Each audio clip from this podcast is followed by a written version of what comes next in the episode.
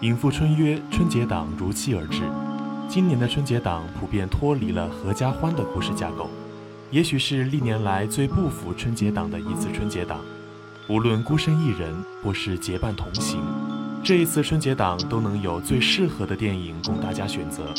闲话少叙，让我们乘着时光列车回到爆竹声响的那几天，再次体验一遍这趟奇妙的旅程。脱离吵闹的人海，浸泡在三个小时的宏大叙事之中，让脱水已久的科幻细胞复苏于三个小时的恒纪元。距离地球一亿五千公里外，一颗巨大的橙红色恒星正不断向外发出庞大的能量，并且急速膨胀。可以预测到，百年之内，恒星的体积将宛若巨大的吞噬者，湮灭太阳系上所有的星体，独剩太阳一颗。无法阻止太阳的膨胀，一场覆灭全人类的灾难正在一步一步扩张。留给人类的时间慢慢流淌殆尽，如何延续人类的火种，成为全人类迫在眉睫的难题。盲目的人选择将意识上传于网络，成为赛博生命，获得永恒，让网络承载人们的命运。数字生命早已经失去了对抗太阳的勇气。他们选择性的忽视太阳膨胀后，地球将被吞没的现实。太阳炙热的能量，顷刻之间便可以吞没所有寄宿在机器设备中的人类。人们只能目睹自己的家园如同高温下的橡胶，一点一点的融化。只因相信数字生命的他们，心底生不起一丝一毫对抗灾难的能量。无法相信仅靠人类的力量能够做到推动地球这样的行为。面对浩劫，仍有坚定不移的人钟情脚下这片土地，毅然决然的人做出了伟大的决定，带着这颗蓝色的星球奔赴遥远的半人马星系，展开浩浩汤汤的星际之旅。一场全人类的漂泊，浮萍无依，浩瀚的宇宙之中。渺小的人类和赖以生存的星球，仅仅是微不足道的一颗沙粒，投掷在广阔无垠的宇宙之海之中，掀不起一丝涟漪。这是一场全人类不分你我的救赎之旅。有人按下年轻人高举的手臂，眼神坚定地说出：“五十岁以上的出列。”有人担负起责任与信任，让坚定不移的信念传承。有人在被水淹没的互联网中心，用自己的生命堆砌起拯救世界的进度条。坍缩破碎，月亮在天空中开出了一朵美丽的花，长眠于时间，沉睡于静谧。寒冷覆盖地球，地表上的发动机持续喷射蓝色气焰。遥远漫长的旅途就要开始，人类的火种还在延续。男人盯着悬挂在天花板上的机器，机器的眼睛闪烁着暗红色的光芒。僵硬的机器对着男人发出冰冷的声音：“你好，刘培强下士，请叫我穆斯。”时光列车缓缓向前，短暂三小时的恒纪元结束，来到又一次乱纪元。跟着故事的主人公申秀，我们的列车潜入海底两万里。列车上的乘客进入了一次绚丽的梦境。在这片深海世界里，生活着能言人语的鱼，传说之中的海精灵，还有世界八大奇迹不是任何之一的深海大饭店。作为这里的主人，南河遇到了来此寻找妈妈的申秀，与申秀同行的还有传说中的海精灵。申秀说：“海精灵会唱他妈妈的歌。”肯定是来带他找妈妈的，可是南河不相信，一个人类女孩怎么会来到全是鱼的地方找妈妈？南河不想收留申秀，于是将申秀赶走，并且带走了海精灵。正当南河以为只要将申秀丢得远远的，就能彻底摆脱这个烦恼，正想着怎么利用海精灵大赚一笔，南河的幻想被一只恐怖的存在无情摧毁。申秀将这个深海最具杀伤力的存在吸引而来，通体红色的丧气鬼，散发着危险的气息。作为深海里最强大的战斗力，任何鱼被缠上都会无法呼吸，瞬间毙命。丧气鬼的出现彻底打乱了南河的计划。南河权衡再三，心里思量着怎么解决这个小拖油瓶。思来想去，南河决定留下申秀，连哄带骗的让申秀开心一点。这样就不会吸引来那个恐怖的红色魔鬼。没想到的是，申秀好像很招船员的喜欢。于是南河和申秀约法三章：只要深海大饭店成为五星级，就让海精灵跟着申秀离开。生锈就此成为了深海大饭店的一个员工，身边都是可爱的海缆员工，还有刀子嘴豆腐心的老金叔叔。对自己爱护有加的花花阿姨，这样的梦比现实美好太多了。在这里，父亲是爱自己的，只是不会表达；在这里，后妈愿意给自己更多的关爱；在这里，南河能够自由自在的生活，不用去低三下四，而自己也不用被迫长大，假装成熟。如果。这一切不是梦，该有多好！执念在人最虚弱的时候入侵。沉睡在美好梦乡的深秀听到了母亲的呼唤。是啊，那么美好的梦，要是那么疼爱我的母亲也在，那该有多么美好！深秀对于寻找母亲的执念。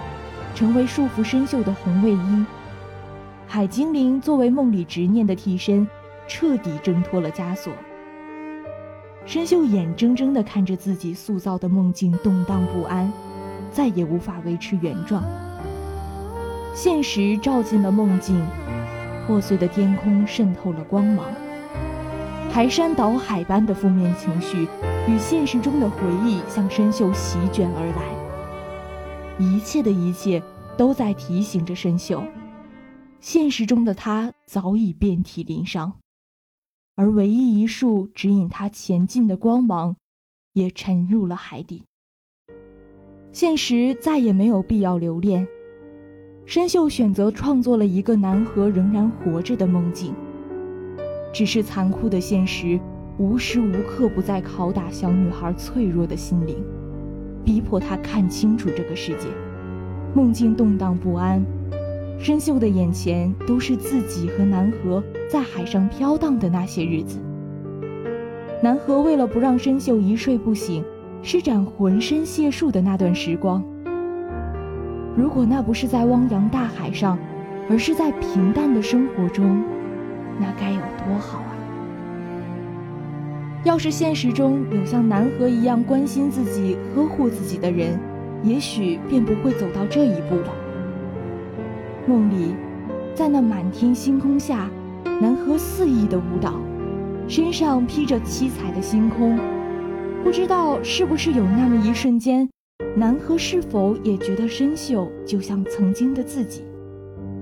南河已经被生活磨平了棱角。不愿再见到这个世界上再出现另一个自己。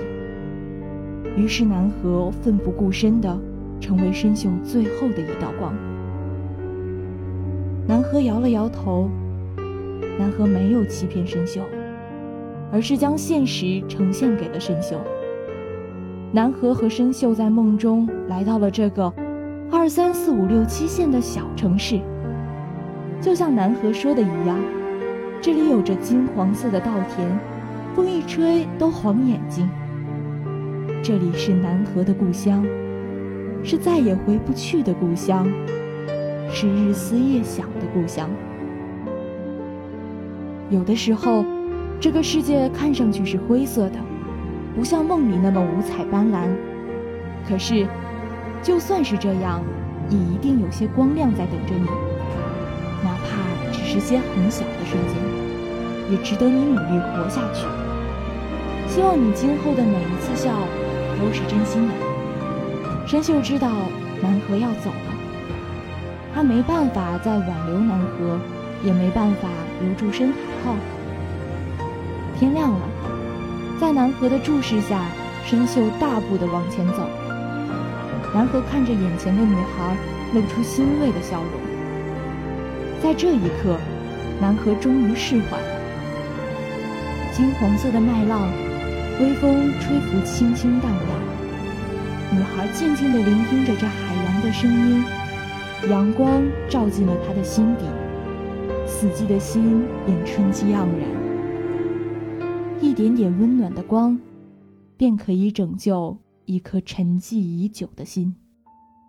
乘坐时光列车的旅客们，经过漫长的梦境，时光列车进入时间的长河，回到那一个金戈铁马的年代，感受时代魅力，还有血气方刚的战士们不可弯下的腰椎。四四方方的小院子。马儿嘶鸣，哭泣声此起彼伏。鲜红的血液四溅，滴在凹凸不平的泥土路上，形成一滩滩水洼。四通八达的泥土路带着行人，穿梭在这座不大的四合院里。萧杀的气氛，用不了多久，就在四处蔓延。人心惶惶，悲风萧瑟。四合院里汇聚了多方势力，纠缠不清。大奸臣秦桧和他手底下的狗腿子，塞外蛮族金兀术的姓氏，豪杰岳飞的岳家军中人，皇亲国戚，铁血士兵，各自化作棋子，掉落在棋盘之上。欲加之罪，何患无辞？十二道金令。加十二道圣旨，让远在边疆的岳飞不得不班师回朝，百尺竿头，却无法更进一步。再给岳飞一段时间，便能凯旋而归，带着胜利和荣誉。但是朝中有人不许。岳飞在边疆遥望京都，即使心里清楚接下来会发生什么事情，也只能悲叹一声：十年之功。废于一旦，所得诸郡，一朝全朽。回到朝中的岳飞，被秦桧以莫须有的罪名陷害，就此一代豪杰陨落。岳飞被坑害后，罪魁祸首秦桧仍逍遥在世，毫不快活。其后，秦桧更是凭借自己的能力。一跃成为当朝宰相，开始勾结外族，兼任朝内。秦桧不为人，难做狗。四合院里，秦桧心知肚明，又是一场针对自己的计划在暗中酝酿。四四方方的院子，成为博弈棋盘，各自化身为棋，谁又是将帅，谁又是小卒？瞬息变化间，局势颠倒，辗转反侧。秦桧倒是一点都不担心，因为整座四合院，何处不是自己的人？手握最高权力，身边竟是能人武将。要是没点能耐，他也很难坐上现在这个位置。操控人的欲望。掌控人心，而后利用其能力控制其行为。秦桧自诩手拿把捏，只是总有些愣头青不受控制，如同那如来佛祖掌心的松猴，凡如身上的跳蚤，难受的很。张大，一个秦桧眼里的跳蚤，一个不知名小兵，一场阴谋的主使人。一个秦桧副统领的小叔，这些身份都不重要，重要的是岳家军的旧部，才是他最关键的身份。就这样，红蓝双方棋局展开，一边是代表岳家军的张大，岳家军的将；一边是身为帅的秦桧。现实中的棋局一触即发，血液四溅，生命流逝。岳家军不畏惧死亡，只恨有的人还存于世间。孙军和张大一步一步向着秦桧的身边靠近，前方是鲜血和尸骨铺成的道路，他们却走得义无反顾。棋局中的士只能作为护卫存在，棋局外的士各自心怀鬼胎。无论是何力或者武义纯，都没有百分百守护秦桧的理由。就这样，心怀不轨的事一落千丈，成了不值一提的小卒。秦桧身边的聋哑姐妹，成为棋局之中意料之外的角色。秦桧将计就计，便是仗着这对姐妹。聋哑姐妹强大的战斗力，成为了横绝在张大身前的一堵厚障壁。棋局的决胜之处。却不在棋盘之中。作为岳家军的将，张大早已将自己视为可牺牲的棋子。一张棋盘之上，一方棋子全军覆没，而另一方仍然无法宣告胜利。将军也已经不再是胜利的底层公使了。每个人心中。都有一个岳飞，孙军也不例外。踩着张大的尸骨，乘着职务的便利，何力被刺，武义纯被杀，出其不意，攻其不备。秦桧也难以预料到我方的棋子反手将了自己的局，有种万宁象棋的美感。也许岳飞从来没有想过留下万世美名。只是想着怎么样报效国家，想着怎么样才能一雪前耻，想着收复失地，想着守卫一方土地和人民，故以青史留名为目的，却在做青史留名的事。当年坑害岳飞的秦桧，此刻被逼着用自己的嘴，朗诵出那首流传千古的《满江红》。写怀，秦桧作为臭名昭著的大奸臣，晚年却能善终，何尝不是一种悲哀？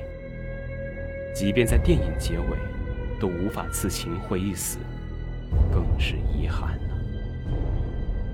对于这种人，只有趁早离开这人世间，再受到后人唾弃，才是最好的归宿。时光列车穿梭在历史的长河中，由千年前的金戈铁马，一瞬间来到近代的枪火交加。在这片处于发展阶段的土地之上，这里的人民正面临激烈的内部斗争与外部入侵。时局动荡不安，纠缠不清的两股势力正欲撕裂这块土地，急需一股强大的力量从外部突破。就这样。蓝色组织和外部势力达成协议，一场风暴即将卷起，针对红色组织的清剿一触即发。庞大的外部力量靠着扎根已久的本地力量，双方一为支点，一为杠杆，瞬间将红色组织几乎连根拔起。秋风扫落叶，红色组织将迎来前所未有的大扫荡。名字是假的，身份是假的。一切都是假的，死了便是消失，家人无法相认，感情无法表露，宛若一缕清风经过人世间，它的力量不足以刮起一片叶子，一缕尘埃，留不下一丝丝存在的痕迹。即便如此，他们也义无反顾，因为任务是真的，责任是真的，感情是真的，人心是真实的血肉做的。他们都有需要保护的东西，即使此生会被遗忘，他们也在所不惜。面对蓝色组织雨滴般绵密的进攻，红色组织开始了最后的抗争。这些伪装成蓝色的红色开始向着真正的蓝色露出獠牙，每一个在蓝色中的红色，都是踩着自己同伴血肉铸成的路向上爬，肩膀上负担沉重的期许，日日夜夜想起那一张张脸庞，心底的悲叹只有自己知道。即使心系同伴的安危，也只能暗中守护；面对误解，只能深吸一口气，无力辩驳。终于到了这一刻。身处蓝色中，红色开始奋不顾身的全力反扑。第一步，攘外必先安内，将同为红色却懦弱无能、准备投靠蓝色之人处决，保护关键的资料，使之无法外泄。第二步，化险为夷，将不得已的暴露成为获取信任的工具。第三步，步步为营，计划好能够用以扭转乾坤的资料。假意投奔于敌人之下，实则等待完美的时机完成背刺。敌人最关键的资料，每一步计划都被事无巨细的获取，形成了最后的成功。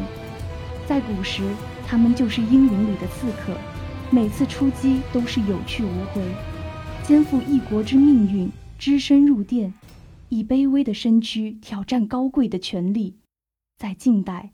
他们是地下工作者，隐居姓名，行走敌营，窃取机密，捍卫正义，没日没夜地处在高压之下，巨大的摆锤重重敲击全身心、精神和肉体。直至如今，也许称得上和平年代的今日，也难以保证是否有这样一群人替我们负重前行。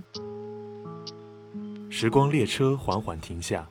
从科幻世界、梦幻时刻、古代现代，风格迥异的四部作品居然同一时间在春节档上映，也算是一次记忆犹新的旅途。《小破球二》仿佛能够以一己之力推开中国科幻的大门，整个制作从上到下都是真诚，时常诚意满满，叙事流畅，演员上演一出出好戏。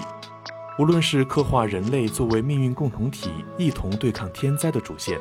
或者是隐藏在主线下三段关于传承的故事，导演极力把控细节，在主线暗线外更是交代了天灾下各国政策的区别，人民困苦的生活，小人物的无力感。导演将一切想要说的故事都完美的整合在短短三个小时之中，这个疯狂和不可思议的行为让他做到了，并且将其展现出来，可见导演深刻的功底。《流浪地球二》作为《流浪地球一》的前传，小破球再次登陆大荧幕。这次，请大家把期待值拉满，你想要的一切都在这部电影里。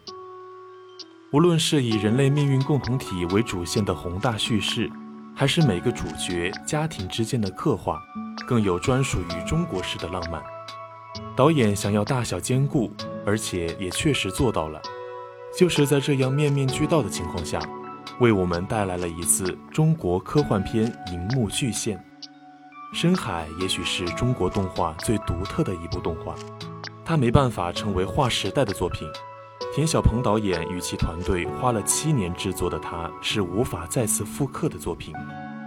没有哪一支团队会再有能力制作出这样的作品，其优秀程度已经成为一枝独秀的存在。《深海》亦是今年春节档最特殊的电影。它注定是一部小众的电影，只有能够共情到故事内核的人，才能够在电影结束后来一次酣畅淋漓的哭泣。但是哭完之后，请不要忘记前行，让深海成为一盏指路明灯，从此以后为每个观众照亮前路，成为心底的太阳。即使一个人面对漫漫长路，也不再畏惧。无名与满江红。两部成功的商业片，前者《满江红》毫无疑问是这次春节档最成功的电影，票房超过《流浪地球》，成为春节档票房第一。聚集了多个明星，由老谋子亲自操刀，镜头和配乐都有别具一格的特色。观影的粉丝甚至凌晨或者宵夜都会买票支持，属于是亘古未有、旷世罕见。后者无名，一部主旋律电影，一部合格的商业片。导演以混乱的插叙开头，随着故事的进行，回收开头，每一步仿佛都踩在观众意料之外。老戏骨梁朝伟更是展现了优良的演技，细腻地抓住所演饰角色的每次情绪爆发。两部电影象征着中国的工业式电影成为可能性，靠着知名演员和粉丝群体形成体系，将会成为往后中国电影的主要旋律。这仍然是中国电影无法避免的境地。春期如约而至，时光列车要开往明年的春季了。今年还有很多的美好在等待着各位旅客，此刻的分离是为了更好的明年。也许明年的春天可以更美。今天的影音实验室到这里就要和大家说再见了。播音：谷子、楚岚、呼噜呼噜毛、番茄肥牛、江峰，采编：三柚木落，导播：陈亮。共同感谢您的收听，我们下周同一时间再见。